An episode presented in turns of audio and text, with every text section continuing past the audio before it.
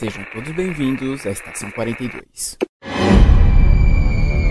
Saudações, senhores, senhoras e senhoritas. Aqui como os falas é o João Victor e eu rolei 100 no meu teste de insanidade.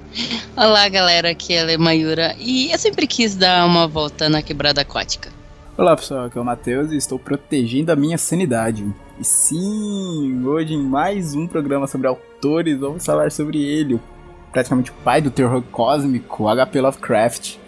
Vamos falar sobre sua história, contos e todas as outras mídias relacionadas, né, a todo esse universo que ganhou fama pelo Call of Cthulhu. Mas tudo isso após o Giro Pop.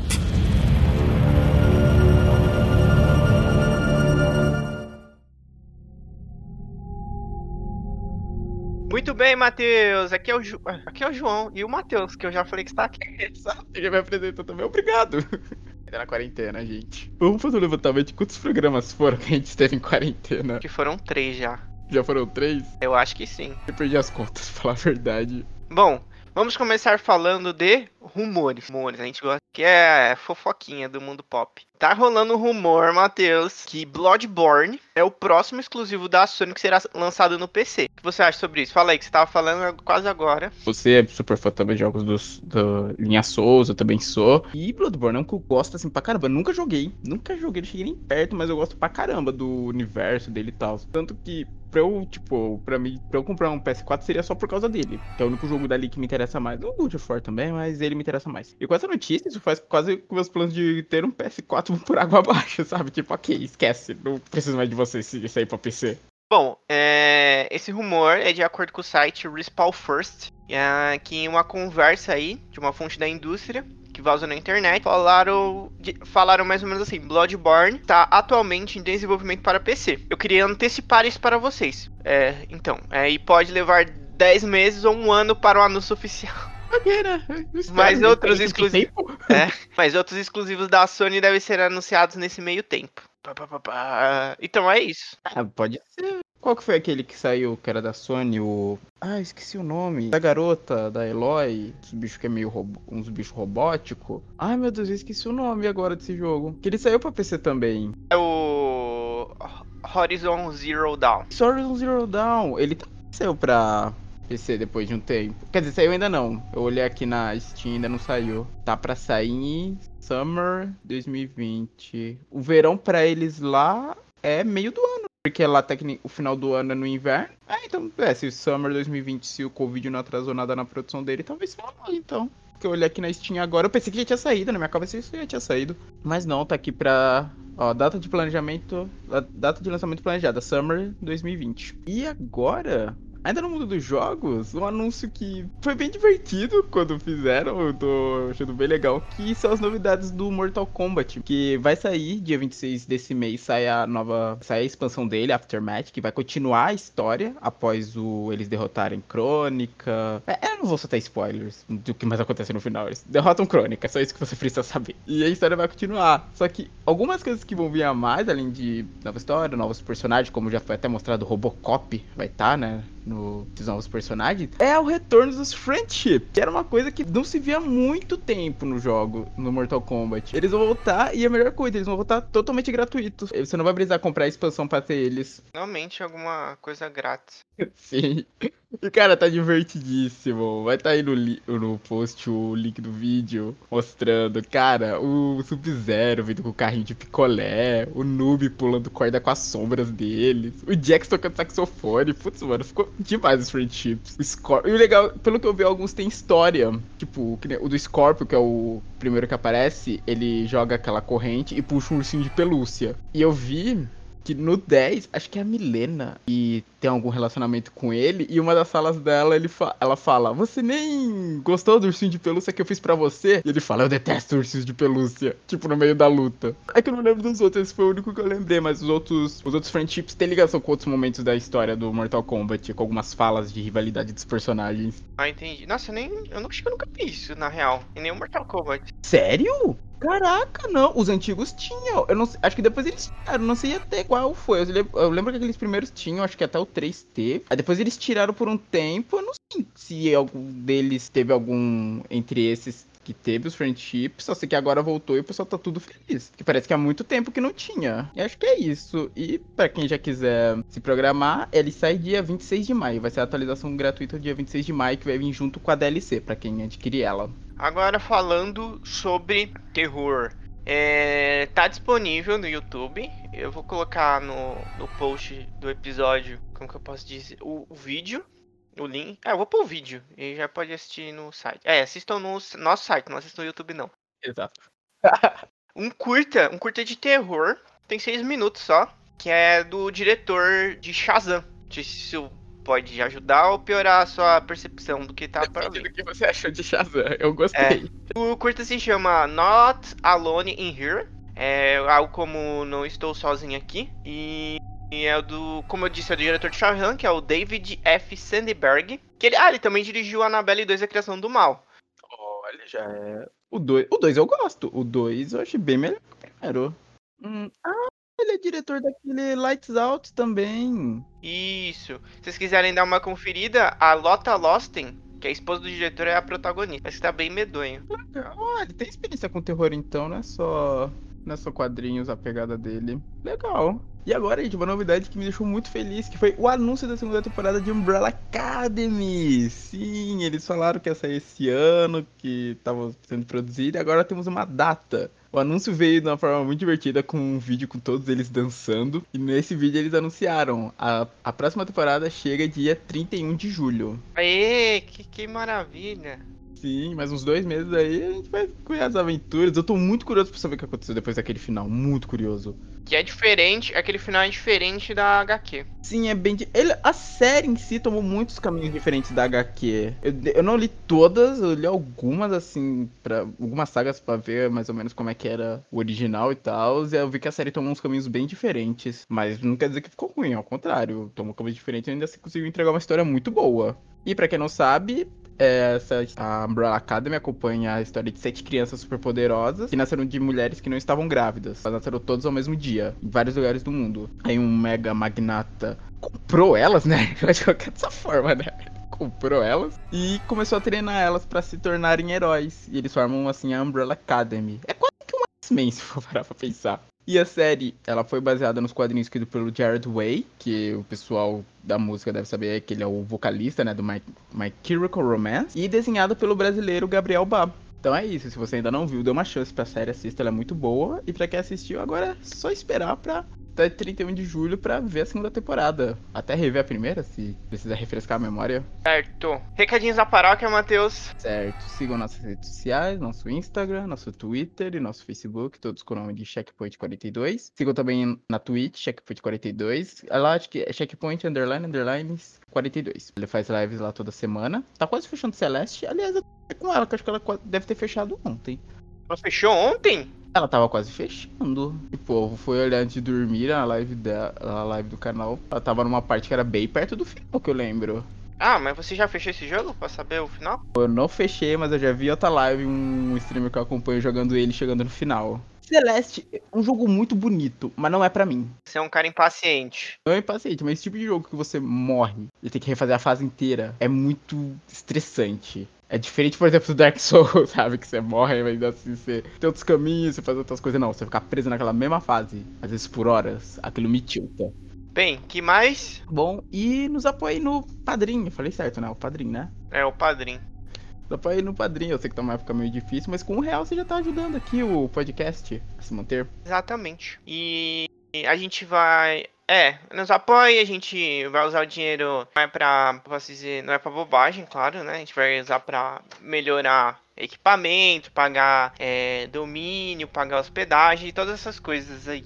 Pagar editor também, né? E tem recompensas, você... Não, um real a gente só dá o nosso muito obrigado, mas a partir de dois reais já tem recompensas. O Matheus já falou da Twitch, que tá tendo live direto lá. Eu e o Matheus estão aparecendo com mais frequência agora pra fazer live com a Ale. Se inscreva na no nosso canal do YouTube também. Tá tendo três séries lá: série de Destiny, Don't Starve Together e Darkest Dungeon. Isso mesmo. E antes que eu me esqueça, um último recadinho de Não é um recadinho, né? Só um lembrete. Que hoje, o dia da gravação desse podcast, um dos meus jogos favoritos está fazendo aniversário: Red Dead Redemption. 10 aninhos. É uma criança já, uma criança. Idade de, a vida de uma criança. A vida de uma criança, uma criança com 38 que cavalga pelo oeste. certo, fique agora com esse programa de Lovecraft. Acredito que seja de Lovecraft, que não foi eu que editei esse. É, de Lovecraft, Lovecraft. Certinho, e até daqui a duas semanas, gente. Tchau. Até.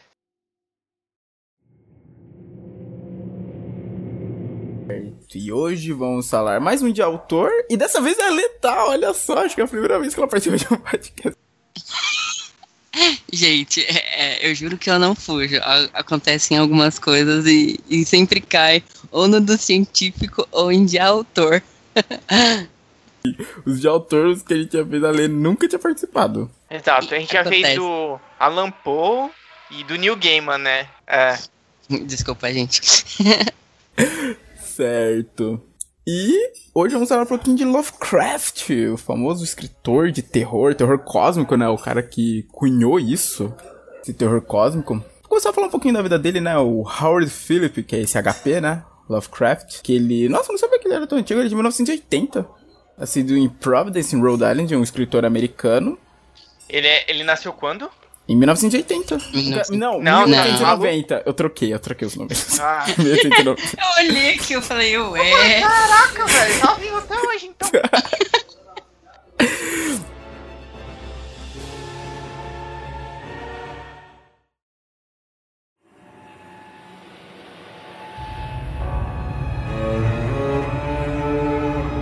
ele era um escritor estadunidense, né? Eu sempre achei que ele era europeu. O jeito dele inspira, né? O tipo. Engraçado, lendo sobre ele, falam que ele era. Mas falam que ele era anglófilo. E eu pesquisei para falar essa palavra. Anglófilo é alguém com muita afinidade com a Inglaterra. Então. Ô, mano, isso que eu ia perguntar. Você falou uma palavra aí, tipo, super humano. Será que é uma palavra comum de se usar e pra mim não é? Pesquisando, eu achei, pesquisando sobre ele, achei essa palavra e fui atrás pra entender o que que era, né? E sim, ele era muito ligado à Inglaterra, tanto que muitos contos dele não é dito bem o local, mas eu sempre sinto que se passa na Inglaterra. E sei lá, eu sinto assim, lendo, ele descrevendo o lugar. Tem um que parece França, assim, pelo nome do lugar, da rua que o personagem fica, da hospedagem que o cara fica, dá a entender que é a França. Mas os outros ele não especifica. Mas pela descrição você sente aquele ar de Londres, sabe? Aquele ar pesado, cinza, aquele céu sempre cinza, com névoa. Eu sinto isso nos contos dele. Ele foi um ghostwriter, que para quem não sabe é um escritor. Sabe se eu estiver errado, João? Caso você saiba sobre isso. É um escritor que ele escreve coisas, mas que não sai com o nome dele, né? Alguma coisa assim. Ele escreve para alguém, se eu não me engano. É isso que é um ghostwriter, né? Se eu não me engano da Weird Tales, que é uma revista bem famosa americana que publicava essas histórias meio pulp, né? Essas histórias meio de aventura, fantástica e tal, antes do antes da ficção científica se tornar mais forte, essa revista era bem famosa por causa disso. E foi lá que ele começou a soltar essas histórias dele, Call Dagon, tem outros contos dele, inclusive, eu quero até falar mais deles mais pra frente, que ele é muito conhecido pelo terror cósmico, mas ele tem outros contos também incríveis, as Terras Oníricas, que é pouco falado disso quando você pesquisa sobre ele. Que é tipo uma terra dos sonhos que ele criou. Mas Dagon, Navio Branco, são contos que começaram a sair nessa revista. É pesquisar sobre ele, você percebe que a vida do cara foi meio difícil, né? Tipo, ele sofria de uma doença meio rara chamada poikilitermia, que fazia que a pele dele sempre fosse gelada. Nossa senhora. Nossa, nunca nem tinha ouvido falar dessa doença. Você vê como o cara foi estranho. Aí ele cresceu sem o pai, o pai morreu quando ele era pequeno. Ele foi também, é... Ele tinha problema para se relacionar com as pessoas também, não tinha? É, pelo que... Isso, era... parece que ele era muito introvertido. Aí junta essa coisa da doença, junta a coisa que... Quando ele tava, assim, mais ou menos na adolescência, o avô dele morreu. Era o avô dele que mantinha a casa e eles acabaram ficando pobres nesse meio tempo. É, ele também tinha distúrbios nervosos crônicos que impediam ele de frequ frequentar a escola regularmente. É, o pai dele foi, quando ele era criança também, o pai dele foi internado em uma instituição psiquiátrica quando ele tinha só 3 anos. E aí a mãe dele e ele tiveram que se mudar para casa do avô materno. Ele trabalhou, além de escritor, ele trabalhou como jornalista. É, porque eu, eu acho que, tipo assim, até hoje, hoje é difícil viver como escritor, né? Imagine naquela época. Então eles tinham que fazer, tipo, vários rolês, vários trabalhos pra, pra sobreviver. E é engraçado também porque, tipo, apesar disso, o HP Lovecraft deixava todas as criações dele em domínio público, né? É, e, e incentivava, ou tipo assim, é domínio público, você pode criar nesse universo dele à vontade. Tanto que tanto de obra que a gente não tem por aí, né? É. E ele, e ele incentivava, tipo, ah, você pode criar no meu universo e tal. E, por favor, se você criar alguma coisa nova, deixe em domínio público também. Ele incentivava os outros autores a fazerem isso. Sim, e eu, você me lembrou disso, de criar dentro desse universo, que o ele era muito amigo do Robert Howard. E, assim, para quem não conhece, esse, o Robert Howard é o criador do Conan, o Bárbaro. Então acho que todo mundo aqui já viu aquele filme do Schwarzenegger. Tem o do Jason Momoa também. Acredita que eu não vi até hoje. ah, mano, eu nem lembro mais. Eu também não assisti não, mano. Eu, não, e eu só fui perceber que era o Jason Momoa anos depois. ah, sim, mas Conan. Muita gente acha que conhece por causa dos filmes, mas Deus começou nos quadrinhos também. Inclusive, acho que a, a editora de, é de Agostini, eu acho, que tá republicando os livros. Quer dizer, tá saindo os encadernados deles, se eu não me engano. Eu não eu não lembro que editora que é, mas realmente é, tá saindo esses, esses graphic novels do Conan. Eu fico muito tentado a comprar, mas é, é muito caro para você fazer, completar essas coleções de graphic novel. E são muita, é muita mesmo, e é um preço. Caro. É, ela não. Não, tipo assim, se você for ver, não é caro. Você fala, não, realmente vale isso aqui. Só que assim, ela é, é quinzenal, entendeu? E é por muito tempo. Então é um. Então muitas, então realmente. Você tem um espaço, preço né? grande. É. É, tem que ter um espaço também pra você guardar tudo. Mas começou nos quadrinhos e Conan. E como eles eram amigos, eles trocavam cartas e tal. É, tinha essa coisa de um usar o universo do outro. Até então eu não sei. Eu acho que, pelo menos dos contos que eu li, eu não vi nada assim de Conan das Terras Iborianas nos contos do Lovecraft. Mas o Robert Howard fez uma história meio com essa coisa de. Não terror cósmico, mas essa coisa desses seres que vêm do espaço. Que é uma, uma saga do Conan que se chama Torre do Elefante. Ah, eu já li essa saga, um pedaço dela. Então, eu li ela inteira, que eu. Eu fui atrás pra. Quando eu tava pesquisando, eu fui ler ela. Tipo, quando ele chega numa torre lá, que tem um mago que acho que é inimigo dele. E lá ele encontra uma criatura que ela. Ela, tipo, é bizarra, porque ela tem um corpo humanoide, mas ela tem uma cabeça enorme de elefante ela toda fraca e tal. O Conan, no primeiro instante, acha que é um monstro, né? Pra matar. Um bárbaro, né? Mas ele vê que não é, tipo, o cara. O bicho conversa com ele, você vê que é um bicho inteligente. Conversa com ele fala: Não, eu tô aqui preso. Explica a história pro Conan. Fala que ele veio de além das estrelas, que são uma raça super avançada. Que veio, vieram pra Terra ajudar os humanos. Os humanos mais antigos. Só que aí eu não lembro porque ele acaba ficando e é capturado. E esse mago que tava na torre ficava extraindo o poder dele. E ele pede pro Cano, por favor, me liberta.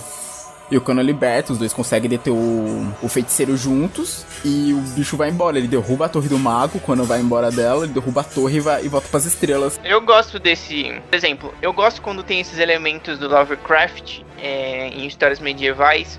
É, que são alienígenas, mas nesse estilo, sabe? O negócio que veio das estrelas, que não compreende muito e que causa loucura, essas coisas. É tipo, se você começa a falar que tem nave, uma invasão, sabe? Invasão alienígena é, tradicional, assim, eu não gosto muito quando mistura essas coisas. Mas quando traz esse lado do Lovecraft, tipo, porque esse negócio, esses monstros do Lovecraft, eles vêm pra cá, só que eles não vêm, tipo, fazendo uma invasão maluca, destruindo cidade, entendeu? Como a gente sempre Ele... vê. Isso, eles vêm, tipo, eles vêm, ficam ocultos, aí eles podem ser venenados como deuses ou qualquer coisa. E você sempre. E os heróis. Os heróis, no caso, até no RPG do. Que tem um RPG do, do chamado de Cthulhu que eu tava falando, né? Tem as, já tá na sétima edição, nós tem que descobrir a verdade. Tem que descobrir a verdade e impedir o quem tá adorando, por exemplo, essas criaturas, de trazer elas de volta, deixar que elas, elas realmente apareçam. Então eu gosto desse lado do Lovecraft e, e não desse de é, invasão, que tem um monte de nave disparando laser. Escutaram fãs de Warcraft? O João não gosta. Não gosto. Metendo só no negócio. Eu vendo isso, eu só conseguia me lembrar de World of Warcraft Legion, que é exatamente isso, é uma invasão em larga escala. Voltando, engraçado porque ele, mesmo ele tendo escrito tanto Power Tales, ele não ficou famoso naquela época, né? Tipo, ele conseguiu viver disso mas ele nunca chegou ao estrelato como autores antigos. E nisso ele ficava. sobrevivia, né? Desse jeito. E o que causou, tipo, muito da queda dele, o que até a morte dele. Foi a morte do Robert E. Howard. Era um grande amigo dele, trocavam cartas sempre. E ele ficou. E a notícia de que ele tinha se suicidado deixou ele muito abalado.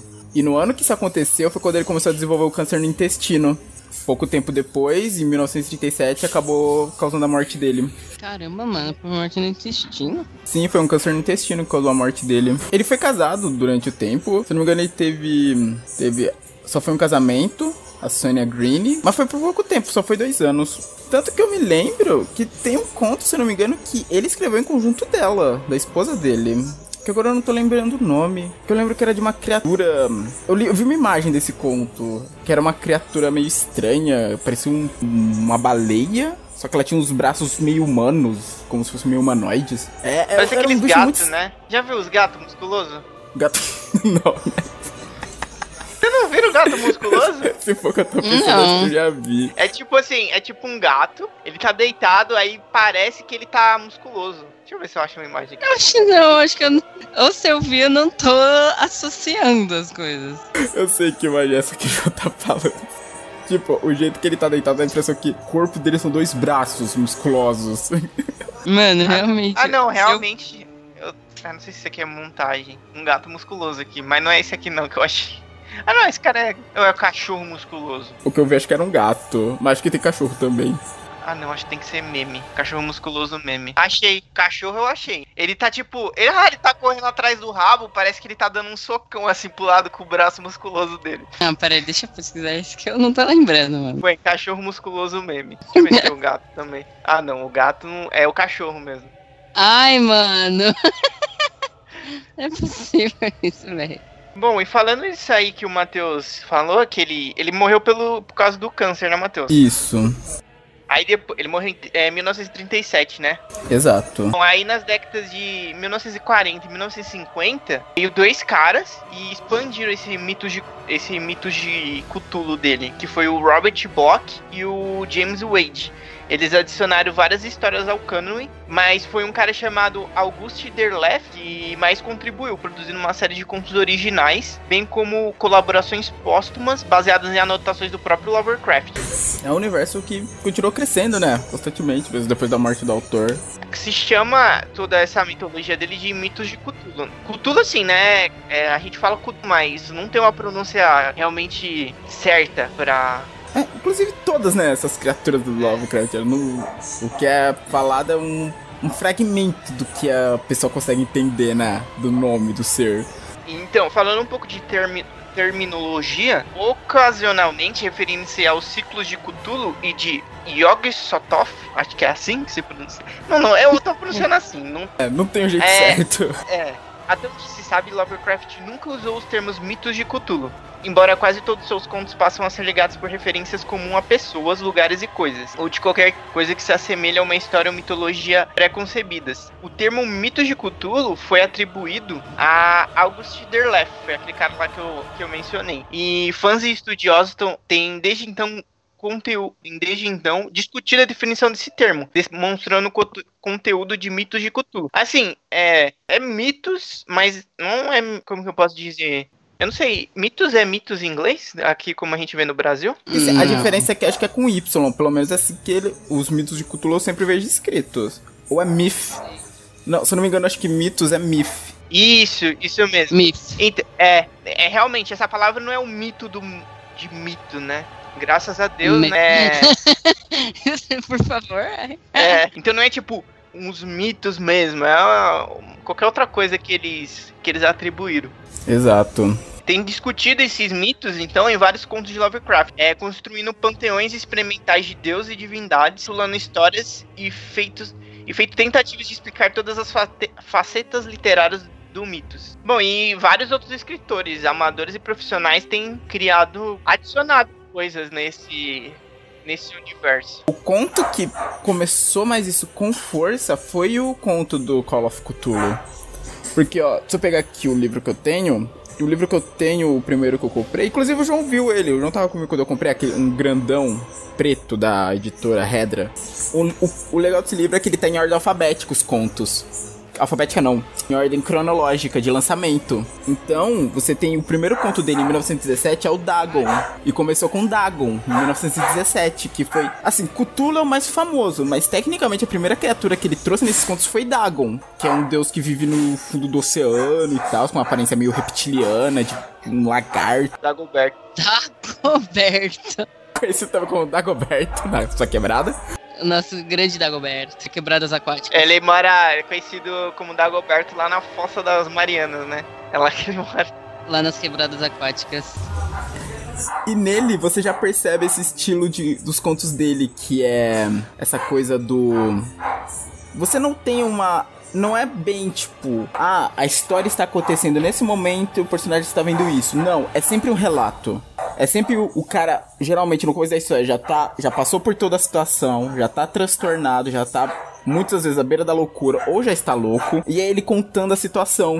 Dagon é basicamente isso. O cara, ele fala que depois do que aconteceu dele, do encontro dele com a criatura no oceano, ele viciou em morfina, porque é só quando ele tava na base da morfina que ele conseguia esquecer da criatura. Que nem a morfina tava mais adiantando, que ele não conseguia mais dormir porque ele começava. Ele via as mãos daquele ser reptiliano pelas janelas. Todos os contos dele, o universo de Lovecraft em geral é isso. É todo mundo maluco.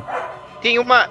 Tem umas coisas bem difíceis de, de explicar também. Tanto que ele tem um conto que chama A Cor que Caiu do Céu, né? A cor que veio do espaço, depende da tradução. Eu lembrei de ler ele essa semana e ele ainda me dá calafrios esse conto. Mano, porque tipo, tipo, você fala assim, como assim caiu uma cor do espaço? Caiu uma cor do céu. E tipo, eu já. Eu eu participei de um concurso de contos, tem um tempo desse, e eu usei esse conto como inspiração para o meu conto. E você vê, é muito. É, é, realmente, é que nem o Matheus falou, é um relato. Não, na verdade, é, é mais ou menos. É, parece que a, caiu essa cor do céu, né? Aí chega um cara para investigar pelo que eu me lembro. É isso, né, Matheus? Não, na verdade é um meteorito que cai num, lá num descampo, numa área de fazendas. E esse. Aí começa a investigar e tal. Aí, aí eles vão perceber que o meteorito vai diminuindo com o passar do tempo. Aí quando some, eles tentaram fazer alguns testes, mas não conseguiram bem saber o que, que era aquilo. Só que com o passar do tempo, a, o ambiente começa a mudar. Tipo, as plantas, fala que no momento as plantas ficaram muito grandes e tal, estavam maravilhosas e bonitas, só que aí elas morri, é, o gosto era horrível. As plantas, mas foi meio como se o meteorito tivesse não sido absorvido. Não, eu ia falar as plantas, mas quem tava comendo as plantas? O gado. Não, o as frutas, que era uma, ele ah, de uma tá. fazenda. Tá. um, E nisso, tipo, o cara que tá contando a história fala que as coisas começaram a ficar estranhas, a grama começou a mudar o tom, falou que, que o meteorito tinha uma cor estranha realmente eles quebram lá um negócio no meteorito que saiu uma névoa meio estranha. E eles falaram que era uma cor realmente que eles não conseguiam saber o que que era. E no final do conto, quando tipo a família toda enlouqueceu, o cara que era o chefe da família, que é o último que morre, fala que tinha alguma coisa no poço que levou os filhos dele. Quando os caras estão lá, o cara que tá contando a história, a polícia tá lá que eles tinham ido pra levar os corpos, eles veem isso, a cor. E é isso que ele descreve, ele fala. Ele fala que não tem palavra para descrever. Era como se uma névoa de uma cor que ele nunca tivesse visto. E eles, ficam, e eles veem tudo isso de dentro da casa, que o cara fala. Tipo, eles se trancaram dentro da casa e ficaram lá dentro. Porque enquanto o cara tava que tava contando a história, tava andando pela casa, a cor entrou e matou o último membro da família que tava vivo. E ele sentiu nesse momento na história, que quando ele tava no porão, ele sente alguma coisa estranha na casa. Um negócio meio gélido, ele sente passando nele. E o mais legal desse conto é que termina com a cor indo embora, de volta pro espaço, mas ele fala que quando ele tá indo embora, ele olha para trás, pra perto do poço, que era onde ela tava escondida, e ele vê um pequeno fragmento dela ainda se mexendo e entrando de volta no poço. Então ele deixa entender que, tipo, ainda tem alguma coisa ali escondida. Caraca, mano. Mas ele é um pouquinho mais antigo, deixa eu ver. O Corcão do Espaço foi de quando? Já foi. É, já é de 1927. Ele já tinha começado já essa coisa dos. Essa, do horror cósmico. Porque os primeiros contos dele, como eu falei, tem o Dagon, que já perde pra essa coisa da loucura. Aí depois ele vai pra essa coisa do mundo dos sonhos, com o navio branco, os gatos de Ultar, que é um conto bem legal que se passa nessa terra dos sonhos. Se ela faz, também se passa. E vem outros deuses, que é nessa terra dos sonhos, mas que já começa a entrar no terror cósmico, que era um cara que queria ver os deuses que deixa entender que os deuses moravam numa montanha, só que os homens, como ficavam enchendo o saco lá toda hora querendo ver eles, eles foram embora. Mas volta e meia os deuses voltavam para relembrar os velhos tempos da antiga casa deles. Aí o cara lá, um sábio, leva ele, vai ele o discípulo dele fala: Não, a gente vai ver os deuses e tal, vou ser melhor que os deuses. Só que quando ele chega no topo da montanha, o discípulo dele não vai, fala: Não, mestre, vamos ficar aqui, não vamos não. Ele fala: Não, eu vou, sou fodão e tal. Ele chega lá, ele fala que houve um grito, o discípulo fala que houve um grito assustador, e vê o mestre dele gritando: é, que não eram os deuses. Ele fala, é, esses não são os deuses, é, os, ele chama de outros deuses. Fala, esses não são os deuses que nós conhecemos, esses são os outros deuses, os deuses que não são deuses. E ele fala que desde esse dia ele nunca mais viu o mestre dele. Tipo, essa foi a última coisa que ele ouviu. Desde então ele voltou pra vila dele e nunca mais subiu na montanha. Foi aí que começou. Que aí depois dele já vem Call of Cthulhu, logo em seguida. Explicando um pouco desse daí que o Matheus tá falando, dos deuses aí, deuses que não são deuses, tem uma, uma espécie de hierarquia entre eles, né? É, bom, é, embora suas interrelações sejam meio obscuras, sabemos que algumas entidades e mitos de Cthulhu são claramente superiores ou inferiores em seus poderes. Os deuses são os mais poderosos, seguidos é, pelos grandes antigos. Dependendo de qual autor se lê, o universo é governado por seres variavelmente conhecidos como deuses ancestrais, deuses exteriores e, como Mateus falou, outros deuses. Al apenas algumas dessas divindades são conhecidas pelo nome. A maioria é, é insensível e idiótica em termos humanos. Todos são seres alienígenas extremamente poderosos e alguns podem ser de origem extracósmica. É, eu acho que dessas criaturas, na maioria desses bichos aqui, geralmente nunca tem como bater neles, né? Tipo, ah, vamos bater neles. Não tem como. Os deuses exteriores dominam o universo e pouco se relacionam com a humanidade, com exceção de Nyarlathotep. Os seres humanos se, se intro, é, intrometem com tais entidades e sofrem por isso, geralmente encontram seu fim na loucura ou na morte. Que era o que o Matheus estava falando, na loucura. São conhecidos alguns poucos nomes usados para os deuses exteriores. Quase parecem ser deuses de verdade, de verdade diferente do horror alienígena dos grandes antigos. E alguns podem personificar o princípio cósmico. Os deuses exteriores são controlados até certo ponto por seu mensageiro e alma, Nyarlathotep. Quando os deuses exteriores são incomodados, Nyarlathotep investiga. Azathoth, tom demoníaco e governante de cosmos, se contorce negligenciamente no centro do universo ao som das flautas diabólicas de Yog Sothoth. Nossa, são uns nomes muito bons Sim, de falar, são né? uns nomes incríveis. É nome de bicho do mal mesmo. Seja um segundo em comando ou co-governante, coincide em limites em todo o tempo e espaço, mas está de alguma forma preso fora do universo mundano. Yog Sothoth pode ser convocado para este lado da existência apenas através do uso de, po de poderosos feitiços, enquanto que Azathoth, teoricamente, pode ser alcançado via viajando-se longe o suficiente pelo espaço sideral. É, esse é um resumo, né? Sim, é que esse que você falou são os dois. O Azathoth, é, lendo sobre ele, você vê que tipo, deixa entender que ele foi o criador de todo o universo. E ele é mantido sob essas flautas, porque pela descrição, pelo menos que eu li no. Acho que é na Busca Onírica de Randolph Carter, que é um outro conto que é o que menciona eles. É dito que se ele, tipo, se ele acordar por um instante, o universo pode deixar de existir. Meu Deus do céu. E quem fez essas flautas? Não, não fala. Fala, tipo, porque é dito assim no conto que o Randolph Carter, que é um pseudônimo do, do Lovecraft, era uma maneira dele se colocar nos contos, ele tá viajando atrás da cidade dos deuses. Que é Kadaf. E essa busca acaba levando ele ao encontro com Nyarlathotep, a um certo ponto da história. É um conto bem legal. É tipo, ele junta bem esses dois lados, tipo, da Terra dos Sonhos, porque ele viaja pela Terra dos Sonhos pra chegar nessa cidade, e ao mesmo tempo tem essa coisa do. Como é que é? Tem essa coisa do terror cósmico, porque você tem a presença de Nyarlathotep, você tem essa coisa do. De Azathoth, e você tem a presença de outro personagem que eu adoro do Cthulhu Mitos, que de certa forma foi inspiração também de Lovecraft, que é Rastur, também conhecido como Rei de Amarelo. que ele é Hum, uma- sim, sim. Sim, que ele é aquela criatura que veste um manto todo amarelado, esfarrapado, que você não vê o rosto. Mas é, eu- o Rei de Amarelo não é do Lovecraft, mas ele é mais antigo. Isso, ele é mais antigo, se eu não me engano, que Lovecraft. Foi criado por outro cara, não lembro agora. É, acho que Ou é mulher, também. Ambrose Bierce, o nome do criador. E aí depois ele foi in- incorporado nesse, nesse universo Lovecraftiano. Eu entendi. Tanto que na busca onírica por Gaddafi, o Randolph Carter, no momento da história, encontra o Rei de Amarelo. E ele sente, tipo, que aquele é um ser terrível, ele sabe o que, que é e ele foge do lugar. Porque se não me engano, ele fica na lua, o Rei de Amarelo, a base, a base dele. É a base. Quando você pega essa parte dos contos dessas criaturas, por exemplo, Yoki Sotov, se não me engano, ele tem participação em outro conto também, que é a Horror in Dunwich, que é um ser, é o ser que aparece, esse horror de Dunwich, seria meio que uma mistura de humano com ele, com Yoki Sotov, o ritual lá que eles fizeram que juntou os dois e um cara. Ele era.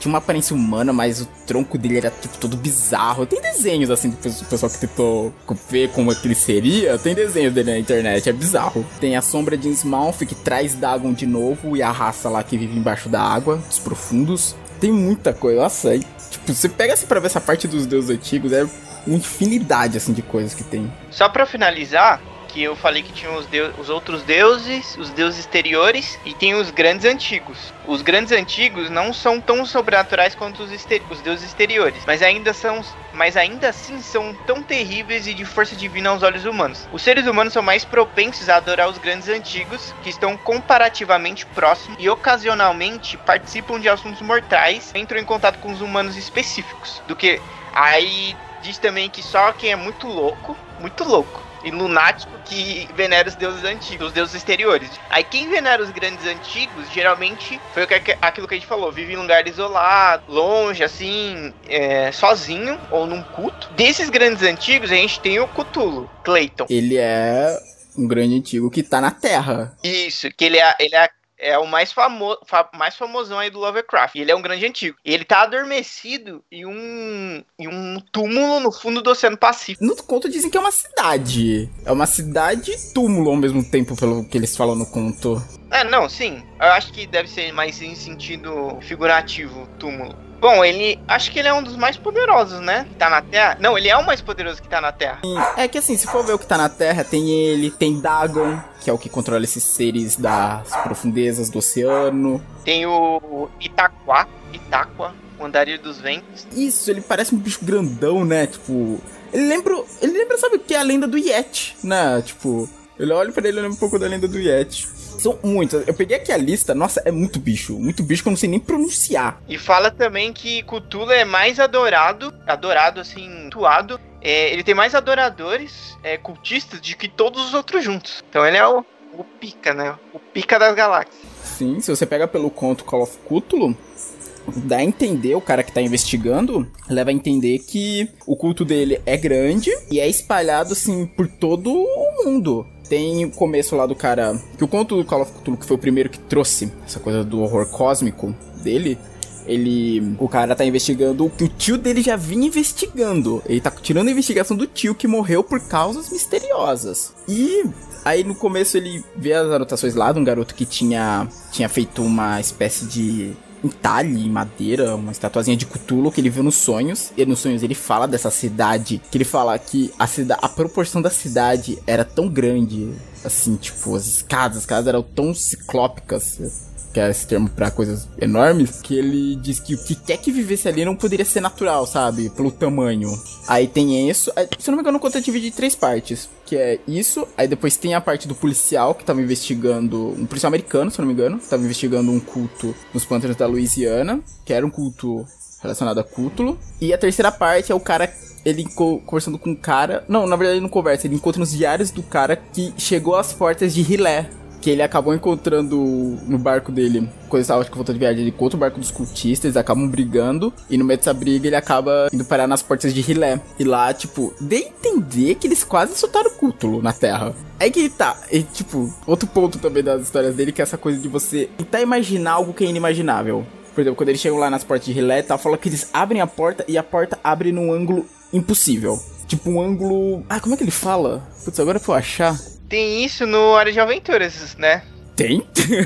Tem. Quando eles têm que ir lá pro submundo, é, o mordomo Menta, que é um cultista demoníaco, ele abre numa quina da parede, que ele fala que é um ângulo lá impossível, e eles entram por ali. Então, eu sei que essa coisa do ângulo impossível é de outro conto dele. Que eu já ouvi falar, que acho que é a Casa da Bruxa. Que era um. A Casa da Bruxa tinha um ângulo que era, era um ângulo. Não era 90 graus, era também um ângulo impossível. É desse conto, se eu não me engano, isso.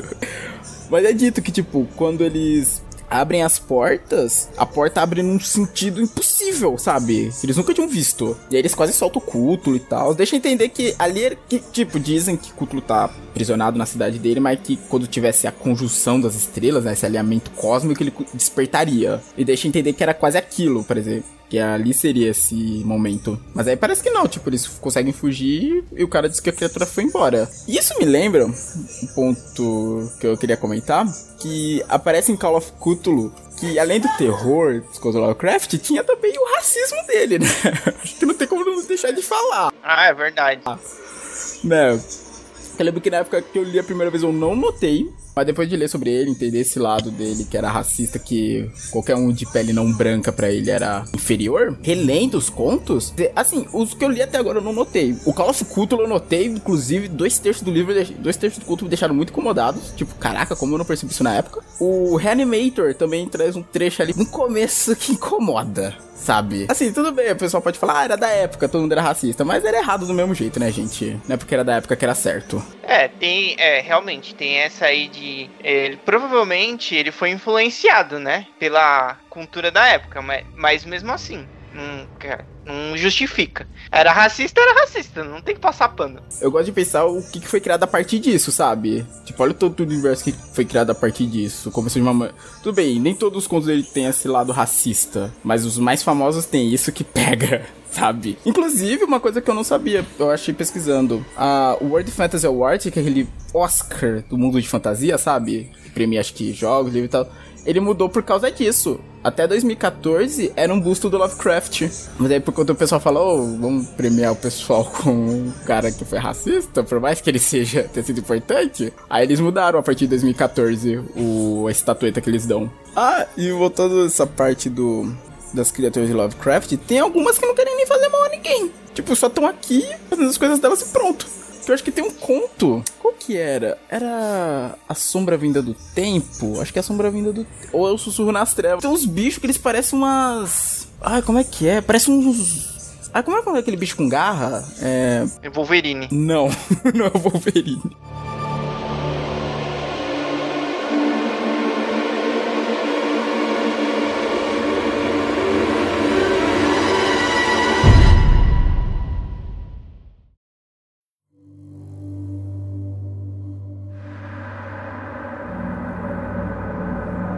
Bicho com garra, vários, ga vários bichos têm garra. Lagosta. Ah, ele parece uma lagosta. lagosta esse bicho, eu não lembro o nome da raça dele. É que ele parece uma lagosta e ele só tá estudando os humanos. É só isso. Tipo, é bizarro. Tanto que no conto o cara fica meio transtornado por se envolver com eles e tal, passar por experimentos dele, mas o bicho não faz mal nenhum a ele. Eu fiquei tipo, nossa. Tem os homem-peixe também. Os homem-peixe é do mal, né? É São do mal, não. É do mal. Eles servem a Dagon. Eles são do mal. Que é do conto da Sombra de Smalf. É, inclusive, é... tem outro conto. Não tem um conto chamado Sa- o Salmão Salmão. Salmão. Não.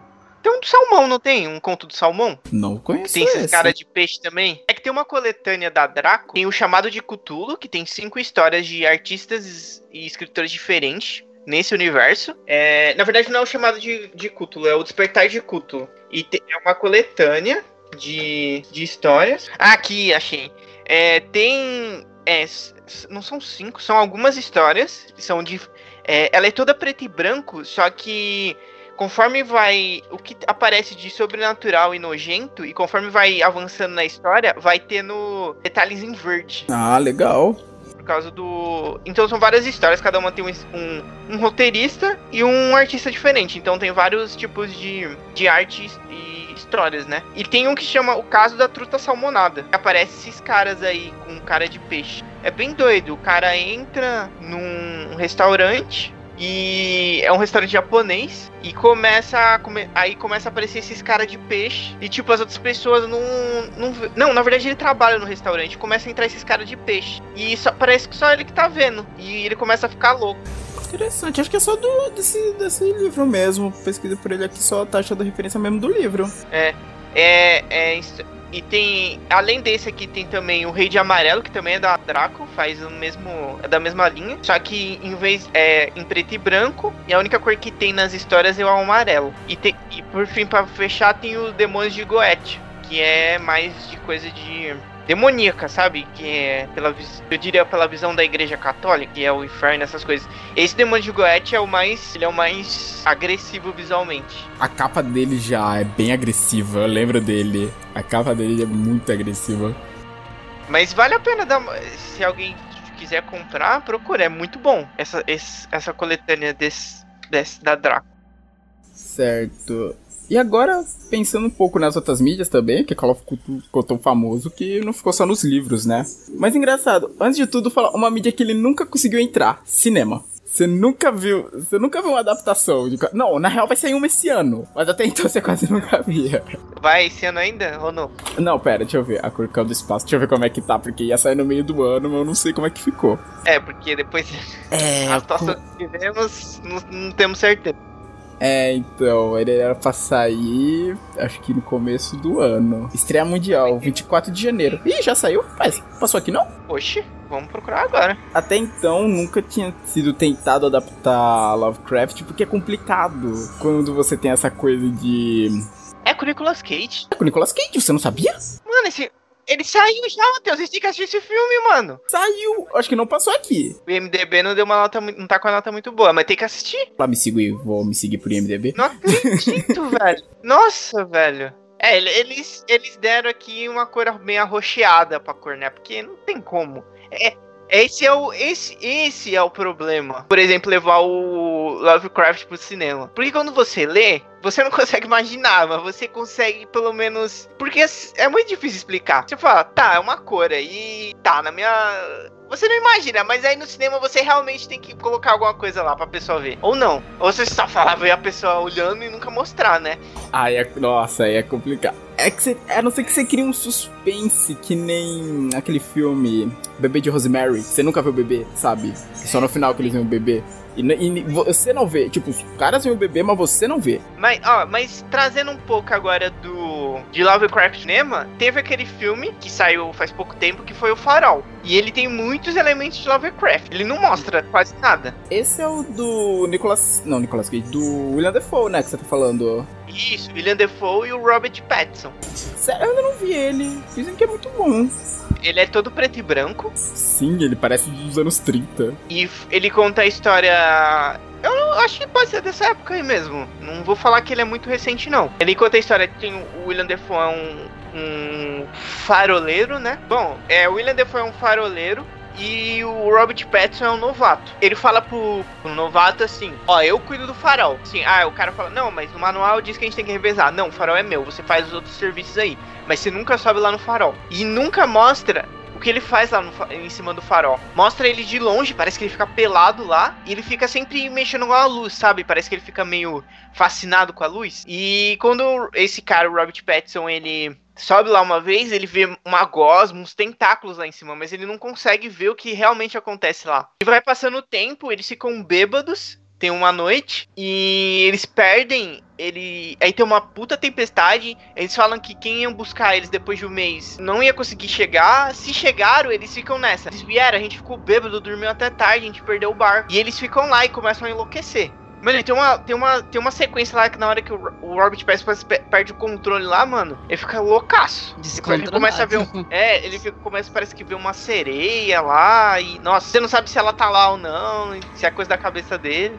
Isso é interessante. Isso é bem interessante. Isso que você falou, dele não, dele não saber o que tá rolando lá, é, lembrou de outro conto do Lovecraft que tem isso. Que é a música de Eric Zan. Que era de um cara, aquele que eu falei que eu acho que se passava na França no começo. Que era o cara, ele via, tipo, num. Não era tipo uma pousada. E no último andar vivia um cara que tocava uma. ficava tocando violino toda noite. E o jeito que ele tocava era um jeito que ele não conseguia descrever, sabe? Essa coisa de não conseguir descrever. Aí ele começou a fazer amizade com o cara, começou a ir lá pra ouvir o cara, o cara tava tocando. Aí um dia, tipo, ele fala que ele tava lá e aconteceu alguma coisa na janela. O velho ficou desesperado, tipo, já pegou o violino para começar a tocar. Só que o, o carinha que tava lá foi, tipo, pra janela pra ver o que tava acontecendo que ele parecia que era um vento batendo. Na hora que ele abre, ele fala que ele não viu a rua. Ele fala que não sabe o que, que ele, era aquilo que ele tava vendo. e parecia que tava sugando ele. Aí o cara começou a tocar o violino como se combatendo aquilo. Aí o cara tenta fugir, tenta levar o velho, só que aí quando ele toca no velho, ele sente que o velho tá gelado, como se estivesse já morto. Mas ele ainda tava tocando. Aí viu isso, ele saiu de lá correndo. Depois disso, ele, ele fala que ele foi embora da pousada e depois, quando tentou voltar, ele nunca mais achou ela. Mas me lembrou isso, tipo, do. Que toda noite ele fazia isso, sabe? Toda noite ele tocava o violino e parecia que pra conter o que quer que tivesse vindo da janela. Bom, é, eu vou puxar a Alessandra agora. Tudo bom. Alessandra. É... Matheus também, claro. Bom, eu está... a gente gravou. vou- Ó, vocês vão achar que não tem nada a ver, mas a gente gravou há um tempo. A gente gravou há um tempo o programa de Digimon, certo? É realmente nada a ver, continue. É, mas na época, eu, na época eu não- tinha, eu não tinha terminado ainda de ver tudo. Ainda, eu tô vendo dois e digo pra vocês que tem uma referência de, de Cthulhu no Digimon 2. Num Digimon. Uau. Não sei se vocês lembram, é um Digimon chamado. É, o episódio chama alguma coisa, o ataque de Dragomon. Procurem Dragomon aí e vejam se não é o Cthulhu. Nossa, apareceu Dragon Ball, velho. Sim, e esse episódio ele é sinistríssimo, porque como a gente falou no, no programa, no Digimon 2, é, tem os novos Digi escolhidos e tem a Kari e o TK ainda do, Do antigo. da primeira. Da prim, é. E a Kari, ela começa a ouvir um chamado. E ela é transportada. É, ela, come, ela, ela é transportada pra uma praia. O cenário é todo preto e branco. E tem um farol lá. E ela encontra, num túnel, ela encontra um monte de Digimon que parece, Matheus, sabe o que? Peixe. Nossa. E aí eles pedem pra libertar ela, porque eles perdem, eles perdem, não, eles pedem para ela libertar eles. E aí, aí tem o TK vai com o Patamon e com a Tailmon ajudar e- ela lá, tirar ela de lá. E tem um oceano. Aí eles falam assim: "Ah, a gente queria que você fosse a nossa noiva".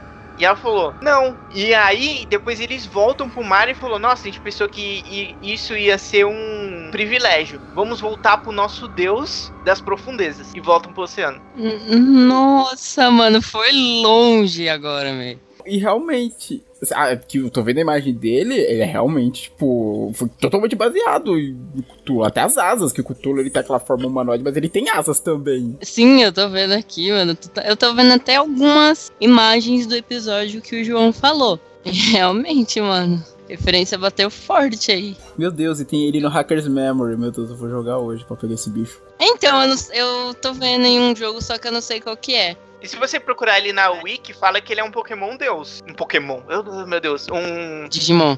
um Digimon Deus. Mano, Pokémon é mais automático do que Digimon, mano. Concor- Venhamos e convenhamos e concordamos. Caraca, não, que referência, hein, João? Só você vai conseguir puxar uma referência dessa. Caraca, eu tava lá, eu falei, caraca, velho, Call of Cthulhu. O cara consegue me juntar Digimon com com o Cthulhu, parabéns. Ah, não, mano, mas a referência é clara, mano. Só não vê quem não quer. Mano, acho que só quem não tem a cultura. Não, não tô falando que quem não, quem não tem cultura não vê. A cultura do, do Lovecraft. Que já leu Quem não Lovecraft, conhece. é, é, é, leu, conhece o universo, vê aquilo e fala: Não, isso aí é Lovecraft puro, velho. Bom, ainda nessa parte dos jogos, já puxou pro Digimon, nós temos vários jogos também de Call of Cthulhu, assim, eletrônicos. Tem o Call of Cthulhu Dark Corners of the Earth, que antiguinho, ele acho que é de 2010. Ele é de. Não, ele é de 2005, é mais antigo do que eu pensava. E ele é meio. Ele é de tiro, mas ele é essa coisa de investigação também. Você tem bala, mas é pouca. Sabe essas coisas desse jogo de terror que é mais tipo. Você tem uma arma, mas é melhor correr? Tipo isso. Tem, tem uns jogos mais antigos. Tem também o Call of Cthulhu mais recente de 2018. Que ele é bem. Não é o conto, ele não é uma adaptação do conto. Ele só pega assim de nome. Só o conto e algumas coisas assim da história. Tem o Sinking City, que eu ainda não joguei, mas parece que tá muito bonito. Que é também de investigação, mas parece que mais envolve Dagon e aquele povo peixe. O povo peixe tá no jogo, inclusive, você vê ele no trailer. A gente tem, a, a gente tem também, vale lembrar, não é um jogo desse mito, mas desse, dessa, desse universo, mas bebe muito na fonte, que é o Bloodborne, né? Total, nossa. Ele começa com um negócio meio de licantropia, lobisomem, e depois de um tempo ele cai pra essa coisa dos, dos antigos. E vai indo mais longe, só vai. Tanto que tem um dos bosses, acho que é Iri, Irietas, a filha do cosmos, das estrelas, alguma coisa assim. O próprio boss final lá de, de uma dos finais, é a presença da lua, ela vem do espaço aquele ser, ele é, um ser, é realmente a presença da lua. E tem outro fator também que você tem que estar com o seu insight, não ou intuição em português, alto, senão você não consegue ver certos inimigos. Sim, tem um bicho que fica pela cidade, não, que é, tem um boss mais pra frente, ele tá espalhado por toda a cidade, né? Mas você só consegue ver quando você tá com insight num determinado nível. Mas não quer dizer que ele não esteja lá. Se você tiver com o insight baixo, ele vem, te come com farofa e você não vê o que aconteceu. Te come com farofa e churrasco. Tem um ponto, eu lembro de ver vídeos sobre isso, que tinha um ponto do jogo que se você tentasse passar, não sei porque que você tinha que fazer pra fazer passar, mas se você tentasse passar antes, antes de ter esse insight, simplesmente vinha alguma coisa invisível, te agarrava e te esmagava. E você não sabia o que que era. Tipo, pô, tô tentando passar, andar aqui, tá vendo alguma coisa me esmagando, sabe? Alguma coisa invisível. Aí depois que você consegue o insight que você vê que é o bicho que tá tampando, ele tá cobrindo a porta, ele tá, de, ele tá protegendo a porta. E sempre que você tenta passar, ele te pega e te esmaga. E se eu não me engano, ali era a entrada pra DLC também, que ele pega e te esmaga e você volta pro passado, de alguma maneira. Mas nesses que, tipo, são inspirados, que nem eu falei, teve muita coisa inspirada. Nossa, tem um monte. Tem o que a gente tá jogando, o Dark Dungeon. Ele é muito Lovecraftiano, principalmente o final. O final dele. Parece que saiu de um conto do Lovecraft, bicho. Quando eu vi, eu falei, meu Deus, isso saiu de um dos contos. Mas não dá spoiler, não dá spoiler que as pessoas têm que É, ver os dá uma episódios. segurada. A gente nem sabe se vai chegar até lá. A gente vai chegar, um dia a Então, gente vai né? chegar. Um dia, gente, um dia a gente vai chegar lá. Que quando? Não sabemos. Inspirados tem também o famoso Amnesia, que tem essa coisa da, da criatura que você não consegue ficar encarando, que senão você realmente você perde a sanidade, você tem que ficar tomando uns comprimidos ao longo do jogo. Tem tem um que não é tão famoso, que se chama Sunless Sea. Eu comprei ele faz alguns anos. É bem legalzinho, tipo, nele você controla um barco e o mundo já acabou. Tipo, teve um negócio que veio uma mega não, eu não lembro se foi calotas polares, eu só sei que, tipo, boa parte do mundo agora tá por debaixo d'água. Nisso você fica viajando entre as cidades, comercializando e tal, tem a história dos seus personagens que- e de outros tripulantes que você vai completando. Mas, conforme você vai explorando, você vai vendo que tem coisas bizarras na água. Chega um ponto que você vê criaturas Lovecraftianas, tipo, você, tá- você tem a visão de cima do barco. Tem uns momentos, tipo, você tá em mar aberto, se você tiver com a luz acesa, você vê um olho gigante abrindo. E tem outro também que é uma espécie de continuação, que é o Sunless Sky, que você tem um trem voador. Esse eu queria muito jogar. Ah, meu Deus. Oh, ia ser engraçado. Ia ser engraçado. Interessante, mano. E tem um também, legal, engra- legal não, né? Que você é o vilão, né? Que é o Shroud Island. Em que você é o líder do culto. Nos jogos, geralmente, você enfrenta os líderes. Aqui não, aqui não. Você que vai liderar o culto. Quem vai pro sacrifício, galera que tem que doar o dízimo, pega ali os forasteiros, tipo isso. É, é legal você falar isso aí, desse daí do culto. Eu já puxo agora que tem os RPGs de mesa de Call of Cthulhu também, né? Temos o mais famoso de todos, que é o Call of Cthulhu, chamado de Cthulhu. Ele, na sétima edição, é, é a mais nova que tem. E tá à venda em português no site da New Order, que é quem tá publicando ele. A gente também tem o Rastros de Cthulhu. é, quem tá publicando ele aqui no Brasil é a Retropunk. E, e nesse, foi o que eu falei, você. Os personagens assumem a faceta dos investigadores, que precisa, precisam descobrir a verdade e impedir alguma coisa. Por exemplo, Cthulhu de despertar. Porque os cultistas geralmente tentam despertar o Cthulhu. E ele fica, fica um aviso que não é um jogo de porrada. É, às vezes tem porrada, tiroteio, mas não é isso. É mais investigação. Você pode ficar louco, né? Você tem os seus pontos de insanidade. Você vai ad- adquirindo várias, vários transtornos ao longo do jogo. Eu falei isso mais pelo o chamado de Cthulhu. Eu não sei muito como que é o rastro de Cthulhu. Isso eu nunca. Eu, eu tenho o PDF dele. Você tem? Ah, que legal. Tenho. Que a Retropunk deu de graça, não pirateei. E. É importante esse adendo. o chamado de Cthulhu. O chamado de Cthulhu eu tenho o físico. E eu falei isso mais pelo chamado de Cthulhu, que é o que eu tô lendo no momento. O rastro de Cthulhu eu não tenho certeza como que é. E tem um outro jogo de RPG de mesa que é o Cultos de Cthulhu, que é da editora Buró. E você não. Nesse daí você não. Você não assume a faceta de investigador, mas sim de um cultista. Nossa. Sim, ele foi. e Não, não dá pra comprar ainda, gente, porque ele tava em financiamento coletivo faz pouco tempo. Então deve estar no, deve tá no processo aí de mais demorado até por causa da quarentena, mas ele não deve estar venda ainda, mas tem esse. Deve estar pra sair algum momento aí pra pessoa comprar e quem apoiou vai receber. Mas aí você assume a faceta do, dos cultistas. Aí no caso você pode, por exemplo, lutar contra investigadores ou lutar contra outros cultos. É bem pesado, é bem pesado até porque eu lembro que não deu pra apoiar na época, mas tinha uma, uma aventura que falava de uma família que foi influenciada por uma entidade que morava embaixo do. embaixo da terra da, da propriedade deles. E é algum lugar dos Estados Unidos, sabe? Tipo o massacre da Serra Elétrica. Era uma família canibal, deformada e que praticava incesto. Era o plot dessa família. Aí eu li isso e falei, nossa, eu queria apoiar isso aqui, mano, mas. Nossa, queria. Que Mano, era é isso muito- aqui, mano? Era muito. Era muito sinistro. Eu falei, mano, eu queria ver isso aqui em jogo, mas não deu. Mas é isso aí, é o. Eu tô chocado. Eu sabia desse, desse RPG, mas não tinha lido sobre ele.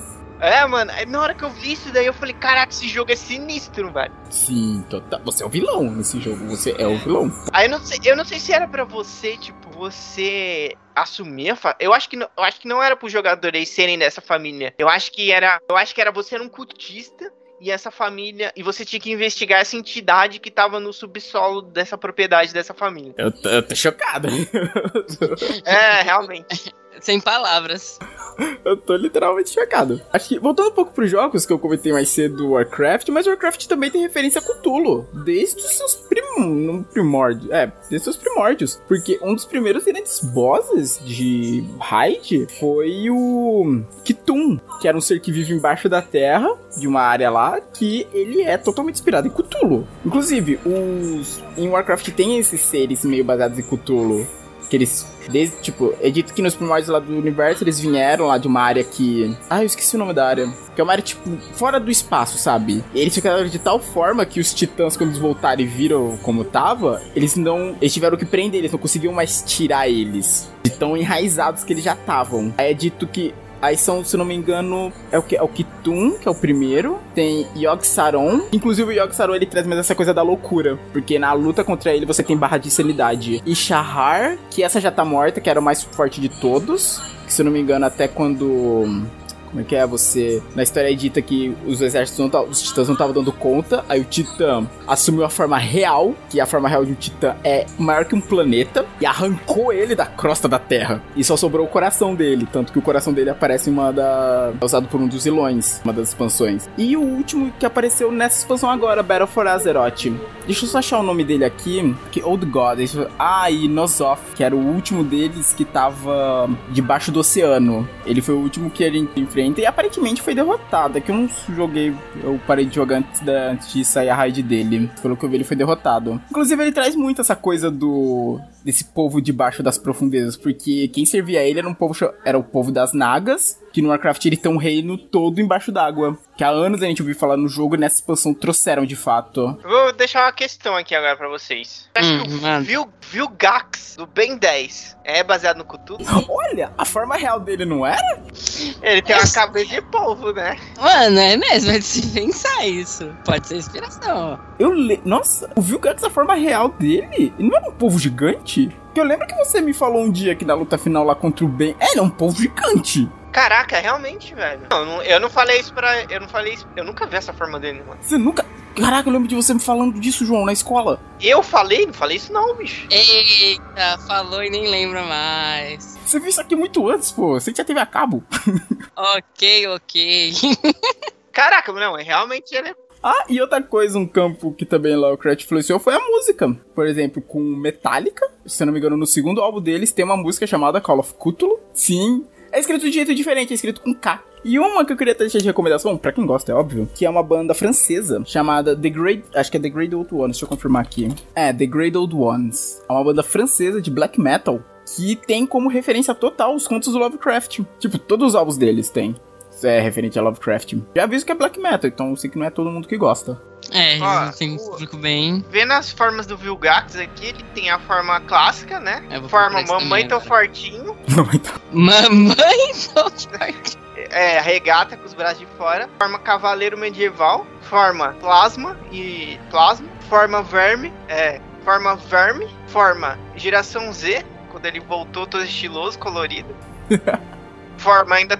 Forma, tô fudido, tô com asma. Deus fogo. polvo, os polvos, né? Polvo flutuante e o punheteiro. Mano! Essas horas pode no programa?